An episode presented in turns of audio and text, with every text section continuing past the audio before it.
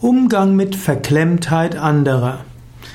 Vielleicht würdest du gerne etwas offener umgehen, vielleicht hättest du gerne, dass man sich häufiger umarmt oder dass man sich mehr Komplimente macht oder dass man die Krawatte weglässt und dich nervt die Verklemmtheit anderer. Du kannst dich einsetzen für etwas mehr Offenheit und etwas mehr Herzlichkeit, aber manchmal hat die Verklemmtheit anderer auch gute Gründe. Es gibt gute Gründe, weshalb Menschen einen gewissen Abstand zu anderen halten wollen. Manchmal ist das kein Ausdruck von Verklemmtheit, sondern von Vorsicht und manchmal auch von Respekt.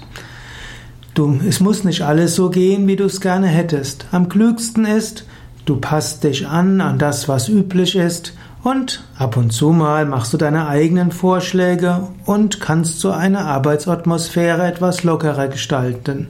Aber wenn du von vornherein gegen die Verklemmtheit schimpfst, wirst du weniger bewirken, weil dann die anderen dir gegenüber Widerstände haben werden.